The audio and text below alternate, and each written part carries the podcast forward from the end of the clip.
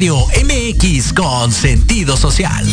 Las opiniones vertidas en este programa son exclusiva responsabilidad de quienes las emiten y no representan necesariamente el pensamiento ni la línea editorial de Proyecto Radio MX.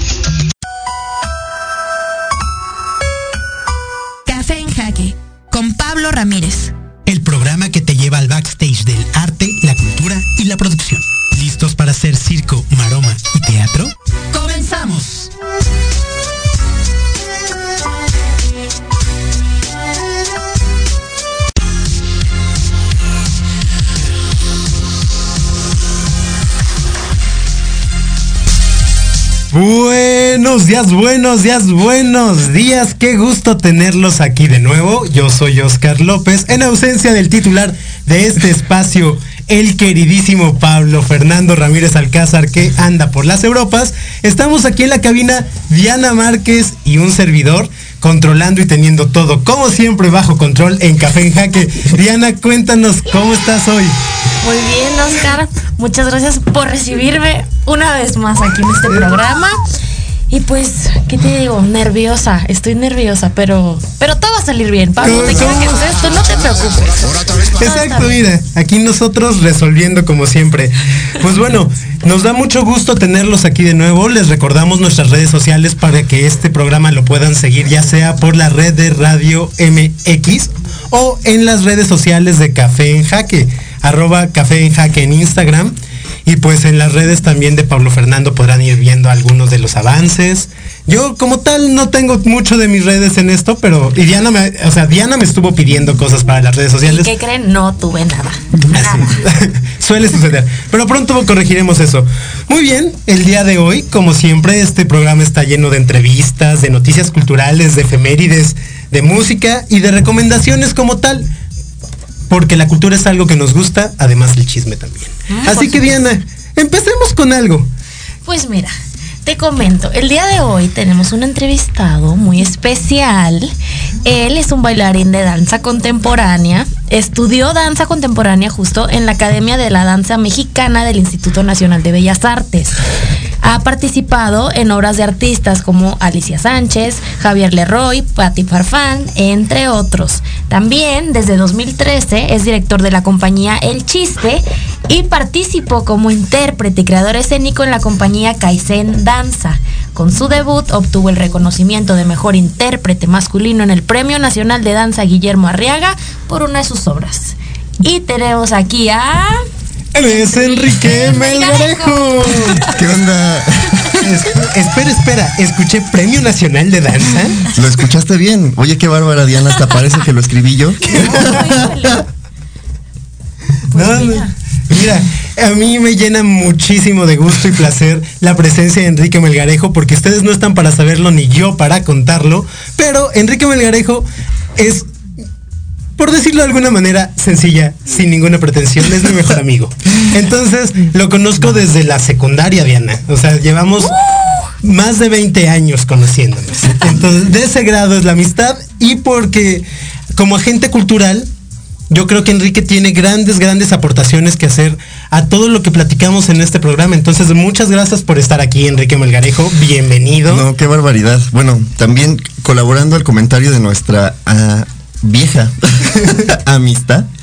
Qué bárbaro, también estar aquí es como un, un sueño, porque digo, nos conocemos desde la secundaria y vernos aquí en un programa de radio, qué bárbaro, o sea, Wow. o sea, vaya, ya crecimos, ya pasó el tiempo.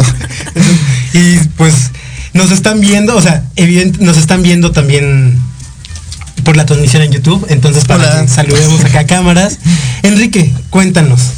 Cuéntanos un poquito de ti, primero. ¿Quién es Enrique Melgarejo? ¿Qué bueno, hace? pues sí, bueno, estudié danza contemporánea en la Academia de Danza Mexicana, como dijeron. Ahora, pues en lo que me enfoco más que nada es en, en el proyecto escénico que tengo, que se llama El Chiste. Que bueno, a pesar de que estudié danza, en realidad creo que, bueno, me parece que el- la manera en la que se expresa el chiste ahora es una escena más multidisciplinaria.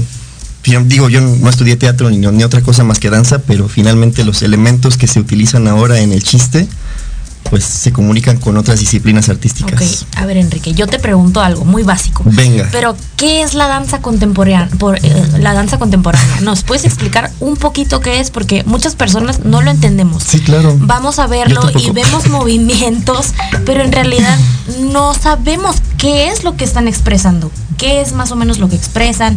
Sé que hay una conexión con la música y Mm. los movimientos, pero cuéntanos un poquito más. Pues mira, es una pregunta que muchas veces temo, pero venga, la voy a contestar con mucho gusto. Voy a intentar como, como comentar al respecto de mi entendimiento de lo que eso significa. Y pues en realidad creo que tiene que ver más con un, con el tiempo que con la forma. Eso, con eso quiero decir que, por ejemplo, la danza clásica tiene una forma reconocible. Entonces, si tú, mucha gente si ve un ballet donde tienen cierto vestuario, donde se mueven de cierta manera, con los giros en cierta manera, con las puntas, como que ves esa danza y la reconoces por la forma que tiene. En- y bueno, eso también tiene que ver con el periódico, periodo, con el periodo histórico en el que se hizo y se construyó. Pero la danza contemporánea no, tiene esa mm, ventaja para ser reconocida porque yo pienso, bueno, y también de acuerdo al, término contemporáneo, significa que es lo que está ocurriendo ahora, o sea, lo que está conectado con el tiempo presente. Ok. Y bueno, pues siendo así, pues se está transformando constantemente, por un lado, y también está relacionada con la persona que lo hace.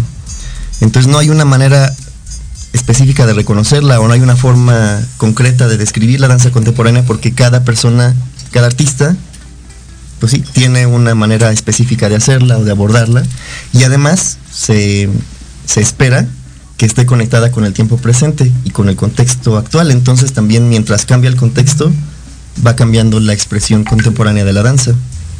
Por, entonces, eso creo que eso mm, a eso se debe que no se pueda reconocer de manera tan sencilla. Sí, no tiene precisamente un cajón donde meterla. Y era algo que hemos llegado a platicar ya Enrique y yo. Esta cuestión de lo contemporáneo implica entonces ese, bueno, ese término contemporáneo y este lapso de tiempo que abarca implica entonces que lo que es tal vez para nosotros contemporáneo no lo es para alguien más. Entonces eso nos abre múltiples, múltiples propuestas y definiciones. La danza contemporánea siento que bajo esta óptica es lo que entiende cada uno. Y tu danza contemporánea tal vez podría ser la forma en la que tú abordas cómo manifiestas este sentir y estos movimientos desde tu cuerpo. Pero entonces tú, Diana, también tienes una danza contemporánea. Claro que la Claro, tienes. todos. Sí, claro, exactamente. Y eso es lo que la hace, pues digo, tiene, es como, vaya, por un lado, qué bueno porque tiene muchas formas de ser y muchas formas de existir. Por otro lado, pues qué difícil de comprender y de, de absorber o de, de asimilar porque hay muchas maneras de entenderla justamente. Bueno, pues más o menos por ahí. Y por ejemplo, también comentabas que tiene una relación con la música.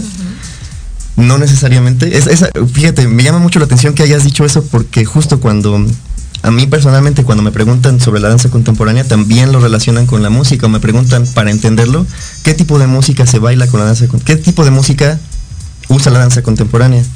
Y en realidad, en mi caso, muchas de las propuestas escénicas que he hecho últimamente no, no llevan música. Y enton- entonces, no, no, digamos que tampoco podemos asirnos de esa referencia para poder explicarla. Y ya. ¿Puede ser? Pues sí, sí puede ser. Ya, ya tengo más claro lo que es. Pero entonces la danza no está ligada a la música. podría, podría estar, pues, mm, pues sí, sí y no. O sea, porque, mm, por ejemplo, para ponerlo de manera concreta, cuando yo hago una, cuando yo manejo una propuesta escénica que no utiliza música, pues sí busco que haya ritmo, por ejemplo, que haya cadencia, que haya variaciones en, en las, en las intensidades de la- del, del uso de la energía, pero utilizo otras herramientas que no son la música para poder hacer esas variaciones rítmicas. O sea, digamos que están los elementos de la música sin el sonido. Así es, sí, ponle, ponle. Entonces, vaya, la manera en la que en la que los elementos de la música se expresan, o sea, ritmo, cadencia, sería a través de un elemento visual que es mi cuerpo moviéndose. Entonces sí, sí tiene una relación con la música, pero no con una con un tipo de música específica, Ni, con, ni precisamente con el sonido, forzosamente. ni, ni con el sonido. Que es un tema muy complejo. Sí, Entonces bastante. luego por eso es tan difícil abordar la danza contemporánea. Sí, y el bárbaro. ojo que lo entre- el ojo entre- hasta el para el ojo entrenado. Claro, sí. Por, por ejemplo, llegó comentando la compañera Diana que acababa de ver una obra de danza contemporánea que no entendió y me, me relacioné completamente con ella porque a mí también me pasa muchísimo. Sí. Que no entiendo, veo, voy a ver una escena, una propuesta escénica que utiliza danza, que le llaman contemporánea y no entiendo muchas veces. Me quedo con un vacío en mi corazón. bueno, Ahí dependerá la forma en la que podamos conectar. Y conectar es una cosa que, que siento que trasciende muchas veces a verdaderamente lo, lo que intenta lo que intenta decir o el discurso. Si uno logra conectar, tan- conecta de acuerdo a sus saberes, Ujú, filias, claro. fobias. Entonces, a veces es hasta una ruleta rusa, una, una rueda de la fortuna, una tómbola en la de que, bueno, Sí, tal vez esto me genere algo por el contexto que tengo. Sí, justo. Yo ayer lo que estaba viendo lo interpreté a, a lo que yo creí, pero en realidad no sabía si era eso. A eso me refería cuando claro, lo entendí. claro que sí. Pues regresaremos a seguir desmenuzando qué entendemos por danza contemporánea O que no entendemos. o qué no entendemos por danza contemporánea. Vamos a una pequeña pausa y regresamos a esto, Café en Ja, que son las 11.13.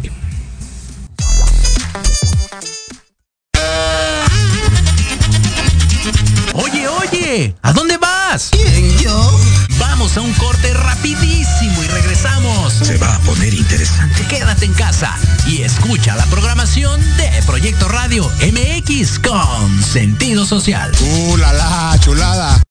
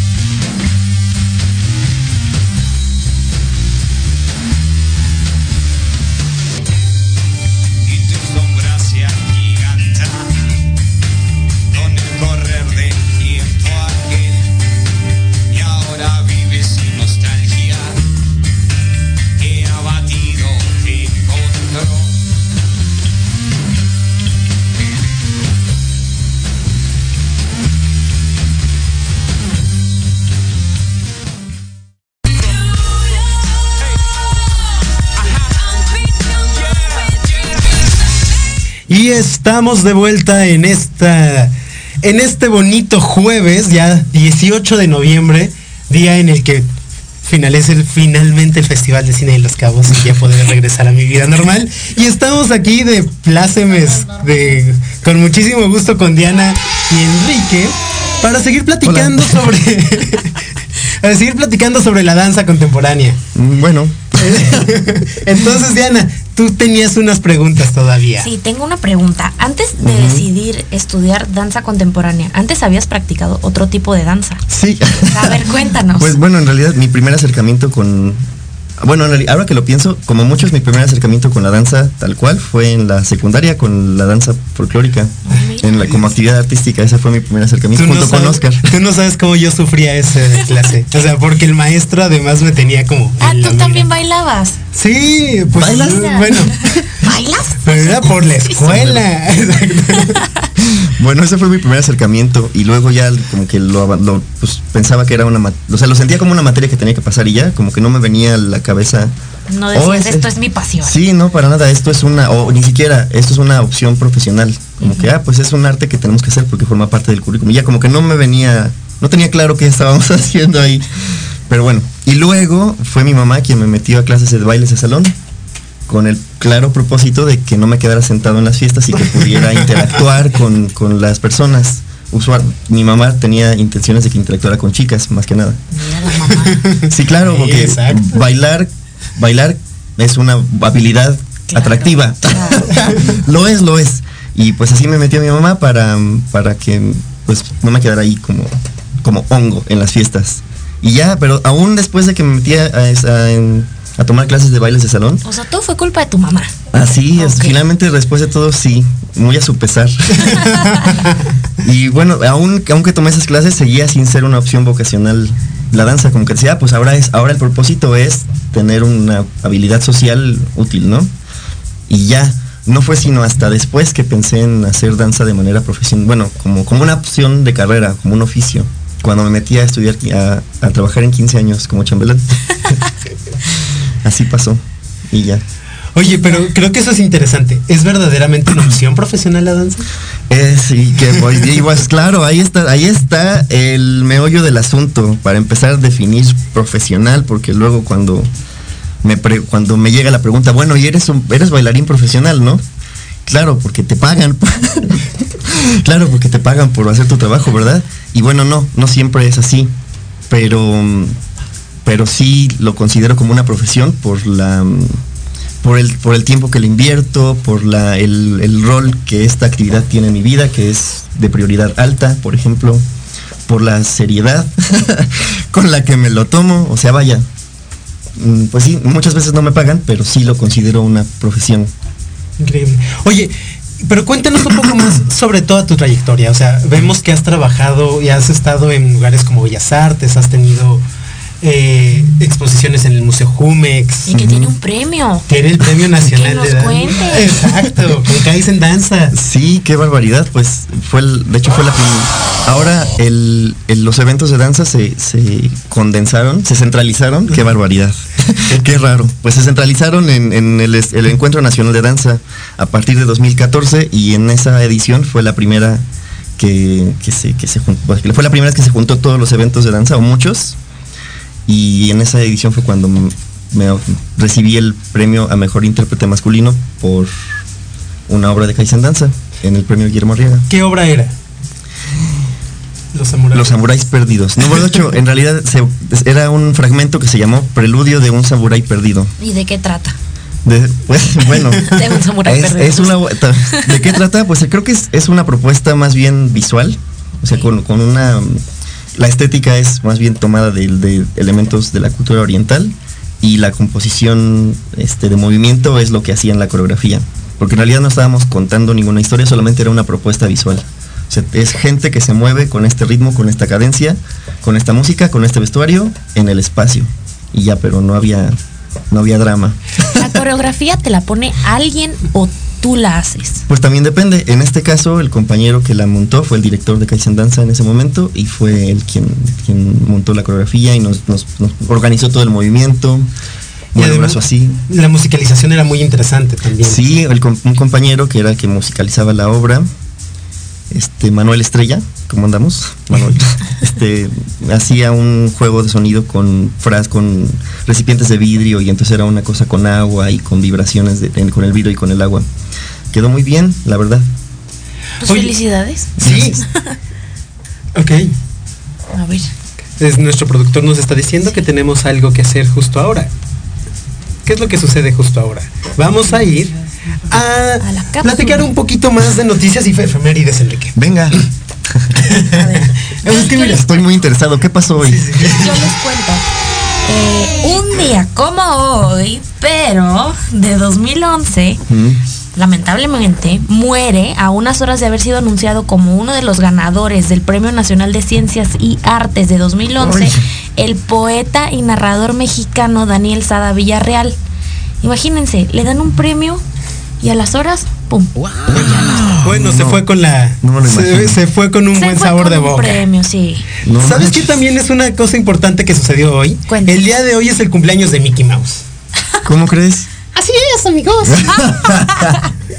Justo, oye, que el personaje probablemente más trascendente de las caricaturas, el impacto global que tiene y además el poderío económico. Oye, yo quisiera tener la cartera que tiene Mickey Mouse. Pues sí, qué bárbaro. todo. Que se moche. Es dueño de los superhéroes, de los Simpsons, de los Muppets, De Star Wars. de Star Wars, de lo que quieras. Creo que Hoy es también es tu dueño, pero no lo sabes. Exacto. No lo descartemos. También una cosa que, de las cosas importantes que han sucedido en este momento en la cultura, está eh, Carlos Cuarón, eh, uno de los escritores más trascendentes e importantes eh, al nivel guionista del cine mexicano, recibió el premio. En el- recibió un premio en el 26, 20 en, el festi- en la edición número 26 del Festival de Cine Ibero, Latino- Ibero Latinoamericano de Trieste como, como reconocimiento a su película Amalgama. Carlos Cuarón además está, es muy interesante porque en este momento están generando un modelo de un sindicato de escritores y de guionistas como muy al modelo gringo, pero para México este sindicato se llama Tinta y tuvo su presentación hace unos cuantos días en el cual justo buscan esto que necesitamos también mucho en la cuestión cultural como profesionales. Eh, personas que nos representen, que velen por los derechos sociales que se necesitan, porque muchas veces uno como independiente, como artista, está muy desprotegido, que esto es una cuestión que pasa de muchos en muchos aspectos. No tienes prestaciones y pues vas viviendo mucho al día. Entonces creo que enfocarnos a una reestructuración de todo este colectivo cultural y de profesionales de la cultura un poco más seria, un poco más cuidada, para protegernos a corto, mediano y largo plazo, es algo que se tiene que hacer en todos los ámbitos, Enrique, ¿no? Pues sí. sí, eh, sí, me, quedo, yo me, fui en un viaje con todo lo que comentaste, justo porque mucho de, mi interés al respecto de mi práctica artística tiene que ver con esa mm, dificultad o con esa mm, con esas circunstancias específicas de un artista independiente, por ejemplo, en este territorio que es donde yo vivo. O sea que sí, claro, comparto es, comparto la importancia del de pues sí, de, de- de- de alimentar el trabajo artístico, a la vez que también me doy cuenta del privilegio que es dedicarse a la creación artística. Sí, totalmente. Eh, la creación artística no es para cualquiera. Tienes que tener cierto, o sea, desde la vocación una cosa, pero también la- las ganas de hacerlo, porque si no, esto nunca va a generar, o bueno, no generará los frutos que uno desea si la frustración, y si tu tolerancia a la frustración es poca. Entonces, Cabal. nunca está de más trabajar en un call center si eres artista. Sí, sí. Sí, Para ejercitar esto de la tolerancia a la frustración lo más posible. Cabal, cabal, mucho de eso, mucha resiliencia. Bueno, Enrique, cuéntanos un poco más. Eh, entiendo que tú tienes una bueno, yo lo sé, tú tienes una compañía. Sí. El, el chiste. Cuéntanos del chiste. Bueno, pues el, el- ahora sí que el chiste es el nombre de cariño, el nombre completo es el chiste que hacer es menesteres. Em, estamos en actividades del 2013, aunque en realidad no sigo considerando un proyecto joven porque pues no, no, hemos- no tenemos así muchísima visibilidad. em, hemos tenido proyectos chiquitos y como constantes poquito a poquito. Y bueno, y apenas este año estamos empezando a trabajar una obra completa y pues ojalá que, que- que la puedan ir a ver cuando esté, el año que viene. Las obras del chiste, ¿cuáles son? pues tuvimos un, el estreno con una que se llamó Proyecto Cansado, que mm, trabajaba en la vía pública y pues era un, pues sí, un ejercicio coreográfico en la vía pública, ah, observ- ob- querido- tomando como inspiración la experiencia de la ciudad y de la calle. En- bueno, sobre todo de esta ciudad, porque es donde estamos, donde estamos muy cerca en el metro, pegándonos y chocando las calles saturadas, pero a la vez cada quien, cada quien va en su camino, entonces como que esa idea de acompañarse en la individualidad y en, la vía pública era lo que se buscó explorar y pues quedó un ejercicio coreográfico para la calle. Nos tirábamos, nos aventábamos, gritábamos y jugábamos. Estuvo divertido. Pues ese fue el estreno hace ya Que tuvo una temporada en el Centro Cultural del Bosque y Sí. además giró por algunos festivales, ¿no? Sí, estuvo, y estuvo, estuvo divertido. También estuvimos en el Callejón Regina, cuando todavía había casa vecina, ¿se imaginan? Ahí, o sea, todavía no había tantos bares y de ahí nos pudimos echar nuestras revolcadas en el piso. Estuvo, estuvo bueno. Oye, y a ver, para entrar al chiste, ¿yo podría entrar al chiste? ¿O cómo es? wow, qué pregunta. Pues mira, no creo. Pero no, no, ni siquiera tiene tanto que ver con, con. Pues lo que pasa es que somos un proyecto independiente, entonces como que no. No es como que hagamos audiciones y estemos buscando personal. No hay, no tenemos tanto recurso como para darnos ese lujo de quién quiere venir al chiste a unirse a nuestro Yo proyecto. quiero ser parte del chiste. Pues sí podrías, pero supongo que con mucha buena voluntad.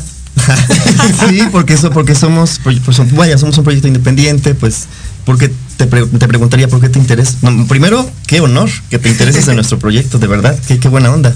Y luego, ¿por qué? ¿Qué quieres hacer? Eh, ¿Qué, qué te interesa? ¿Qué, qué, qué te gustaría hacer? Supongamos que te dijera, me gustaría aprender a moverme de esta manera, me Mm. gustaría aprender a expresar lo que siento con Mm. movimientos. Mm. O sea, no sé si ustedes me puedan enseñar, o sea, no, no, no lo sé.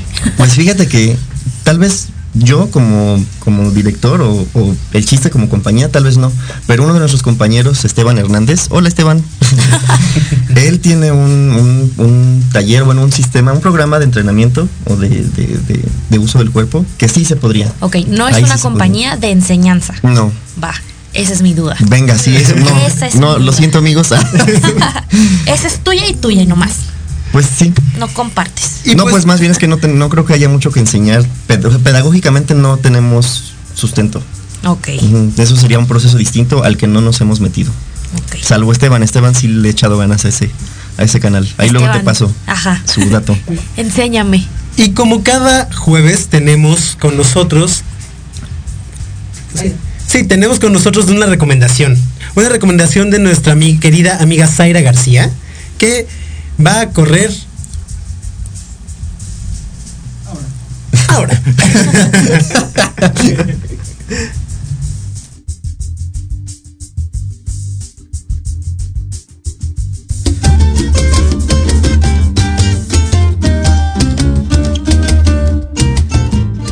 Rosa divina que en gentil cultura eres con tu fragante sutileza, magisterio purpúreo a la belleza.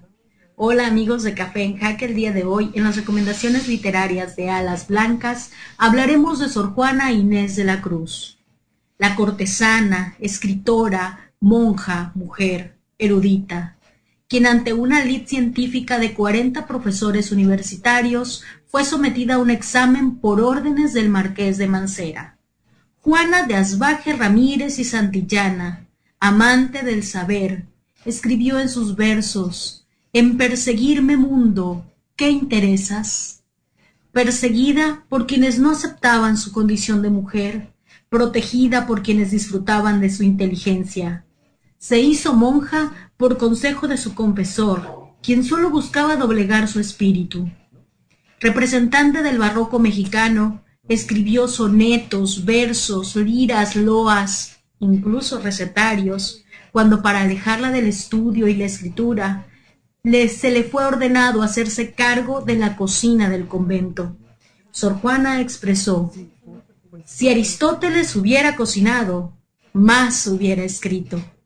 Nació el 12 de noviembre y en conmemoración a su nacimiento, desde 1979, por decreto del presidente José López Portillo, se celebra en México el Día Nacional del Libro. Nombrada la décima musa o el Fénix de México. Su vida y obra no caben en esta cápsula. Por eso los invitamos a conocer su vida y disfrutar de su obra. Pablo, amigos de Café en Jaque, como siempre, agradecemos el espacio que nos brindan todos los jueves y nos despedimos con el resto del poema A una rosa.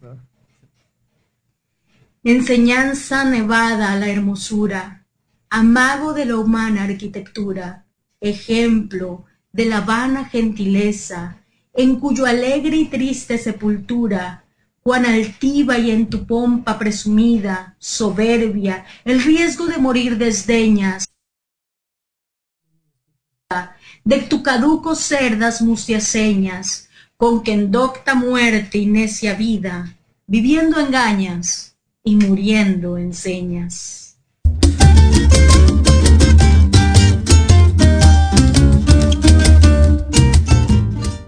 Qué interesante, qué interesante escuchar sobre la décima musa, nuestra querida representante en los billetes de 200 pesos. Hombres necios que acusáis a las mujeres.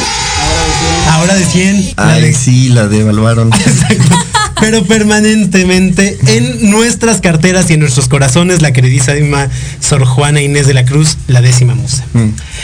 Y regresamos. En el, entre, entre corte y corte, Diana tenía una pregunta muy interesante. Diana. Ay, ¿cuál de todas? A ver, la de justo del billete de 200. Ah, sí, conectan- conectándolo. Conectándonos, ¿sí? ¿Cómo le hacen los artistas o cómo le haces tú para generar, o sea, para generar dinero? ¿Dependes de un de una presentación o, o cómo es? Cuéntanos. Pues bueno, justo yo em, no podría contestar por mis colegas porque en realidad no estoy seguro de cómo se maneje cada quien. Y como, y como dije, desde, desde la experiencia que tengo, tengo clarísimo que dedicarse al, arte y tal vez más al arte escénico y tal vez más a la danza es un privilegio, o sea, porque realmente creo que que yo me dediqué a esto tiene que ver mucho con, con mi contexto familiar, como pues sí, como mis padres son de clase media y me, cubrieron mis necesidades básicas, pues para empezar desde ahí ya tengo un- un- una base que me, permite dedicarme a esto.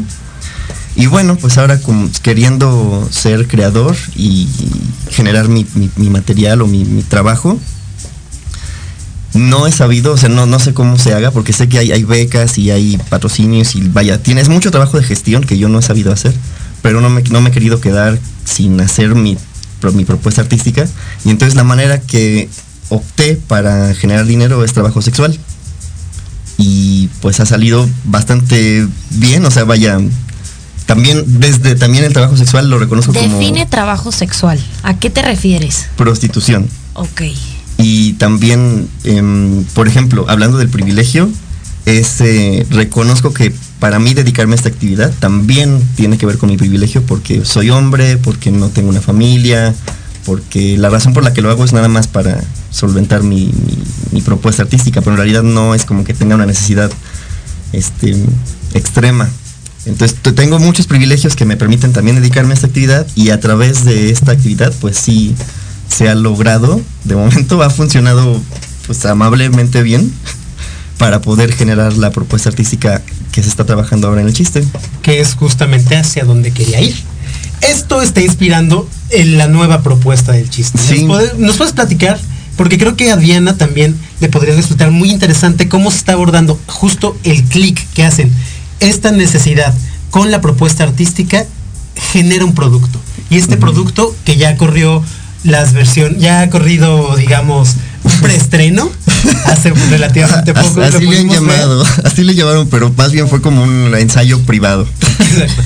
Creo que es algo que no, es muy interesante la forma de abordarlo. Enrique, cuéntanos un poco de Proyecto Vendido. Bueno, pues em, llevo bastante tiempo pensando y trabajando en mi cabeza al respecto de este proyecto. Y pues sí, o sea, la, la- la- la necesidad surgió, bueno, para empezar, empe- entendiendo que el- hago danza porque me gusta, entonces que mi necesidad individual y personal era, quiero seguir haciendo danza, ¿qué hago? ¿Qué hago? Porque pues no, no, no, me, no me he ganado una beca, no he sabido gestionar eso, tampoco he sabido venderme muy bien, o sea, como, ni como bailarín ni como vaya. Entonces, como que no, no, no fluyó en ese sentido mi, mi trayectoria. Y pues también hay muchos baches porque el, el trabajo artístico pues sí no, no paga muchísimo como para sostenerse. Entonces vaya, es compleja la cosa. El caso es que quiero seguirlo haciendo, pero hace falta el dinero, justo hablando del privilegio del que comenté, que es un privilegio ser artista. ¿Qué hago?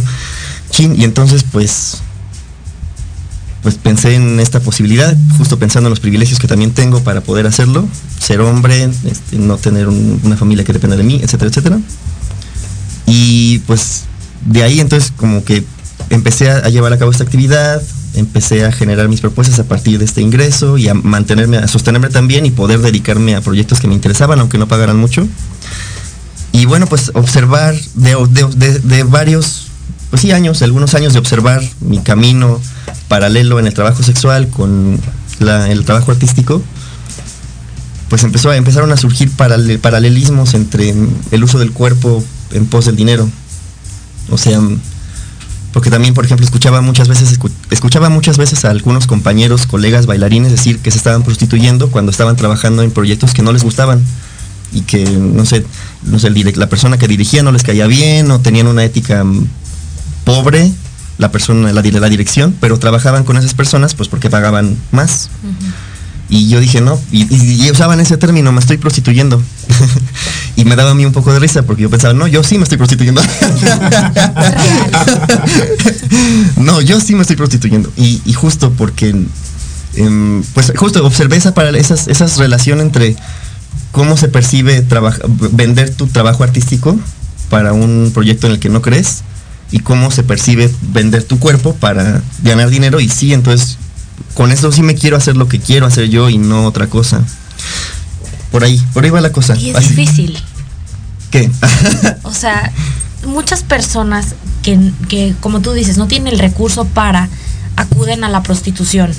Pues digo, no, no, no, me, no, me consta, no me consta, pero pues estoy seguro de que no soy la única persona que lo hace. Estoy seguro que Sí, muchos, seguro. que otros colegas lo han hecho, lo, lo hacen y lo seguirán haciendo y lo seguiremos haciendo si se puede, si, en fin.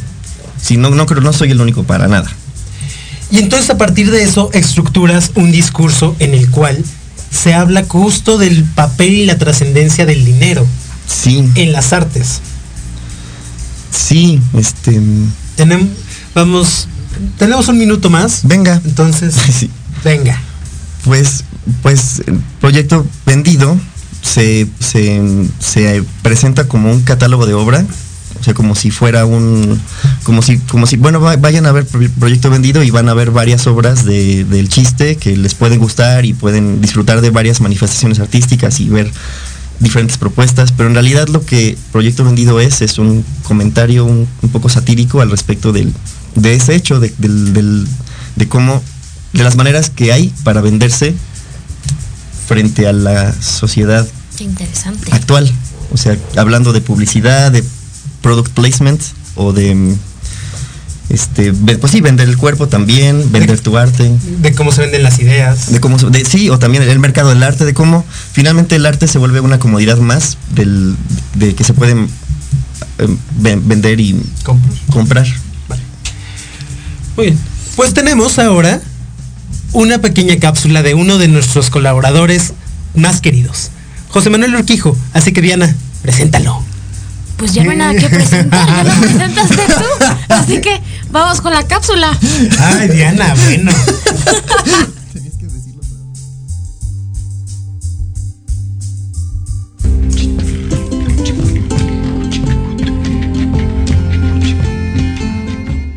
Hola, ¿qué tal amigos de Café en Jaque? Qué gusto saludarlos una vez más. Soy José Manuel Urquijo y esta es la colaboración del día de hoy. Los nuevos relatos políticos no deben solamente entender el contexto político, social, cultural, además tienen el gran reto de adaptarse a la modernidad líquida y a los nuevos procesos de comunicación efímera utilizando las cambiantes herramientas digitales que han llegado para impulsar transformaciones trascendentales en las campañas políticas y en la comunicación pública y comunitaria.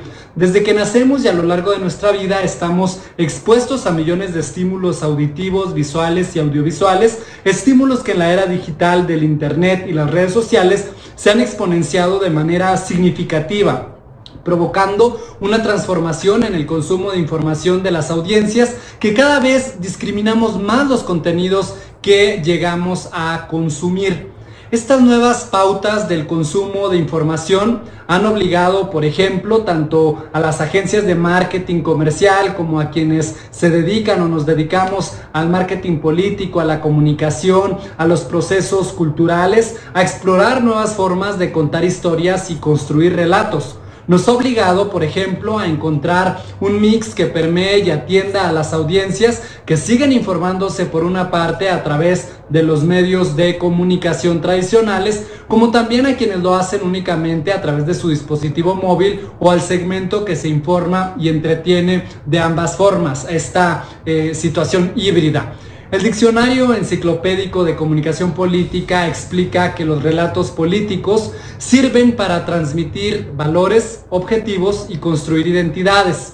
El relato, por ejemplo, es una historia persuasiva que actúa a modo de marca de un partido, líder, gobierno o comunidad y un buen relato moviliza, seduce, evoca y compromete mediante la activación de los sentidos y las emociones. En esta nueva era de constantes cambios a la que el sociólogo Sigmund Bauman denominó modernidad líquida, los retos para construir identidades políticas, comunitarias y narrativas sólidas se vuelven mucho más complejos. Hoy vivimos en una sociedad cada vez mejor formada, pero al mismo tiempo, como plantea Bauman, con una necesidad de valores alternativos más fuertes que cohabitan entre los vorágines cambios y los valores comunes establecidos en las sociedades. En este nuevo contexto se comienzan a desarrollar las narrativas que van dando forma a los nuevos relatos políticos de la región. Hay narrativas líquidas que ante la ausencia de un entendimiento profundo del contexto se pierden, por ejemplo, pues entre los millones de estímulos y no terminan de convertirse en mitos o relatos. Pero hay otros que se han adaptado a los nuevos tiempos y que apelan a nuevos valores y exigencias sociales de la actualidad. Esta es la colaboración de hoy. Nos vemos pronto en una próxima edición de Café en Jaque.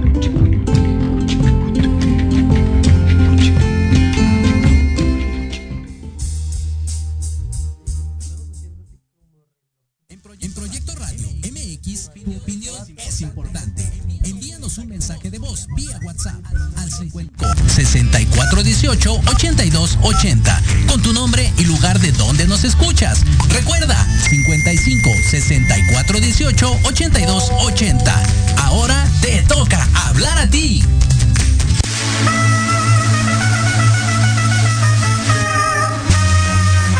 En Millennials, tú eres nuestro invitado especial.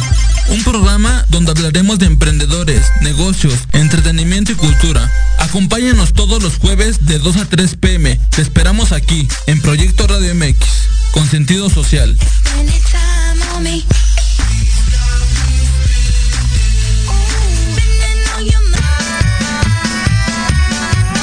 Si tienes alma de investigador, eres padre, tutor o estudiante, Manabu con Yuriko Sensei es para ti. Programa diseñado para hacer tu vida más fácil en las labores escolares. Escúchanos todos los jueves de 3 a 4 de la tarde en Proyecto Radio MX. Manabu, porque nunca dejamos de aprender. ¿Quién dijo que los jueves en la noche deben ser aburridos? Disfruta un rato divertido en la tertulia, donde la noche despierta. Escúchanos todos los jueves de 7 a 8 de la noche en Proyecto Radio MX.com y comparte con nosotros la mejor hora con tus experiencias.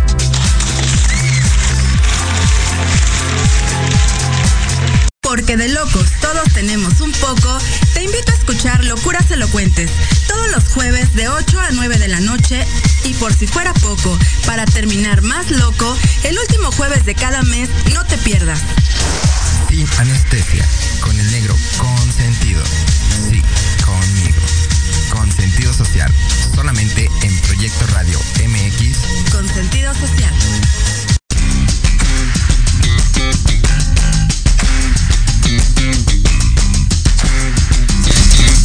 Y estamos de vuelta a Café en Jaque desde Radio Proyecto Radio MX con sentido social. Son las 11:46 de la mañana. Recuerden seguirnos en nuestras redes sociales como Café en Jaque y ver el programa ya sea por YouTube, Spotify, escucharlo en la misma página de Proyecto Radio MX.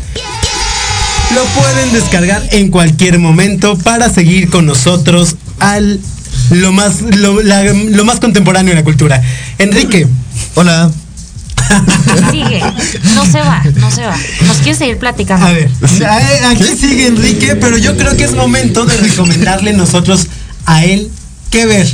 ¿Qué hay en estos momentos en la Ciudad de México? La agenda cultural nos yo dice. les cuento. Sí, recomiéndeme, por Hay favor. un festival que se llama Festival de Creación Hormiga, que se está llevando a cabo en el Parque Pascual Ortiz Rubio, que está en la Benito Juárez. Lo pueden encontrar Gabriel Mancera, es, esquina con Félix, Félix Cuevas.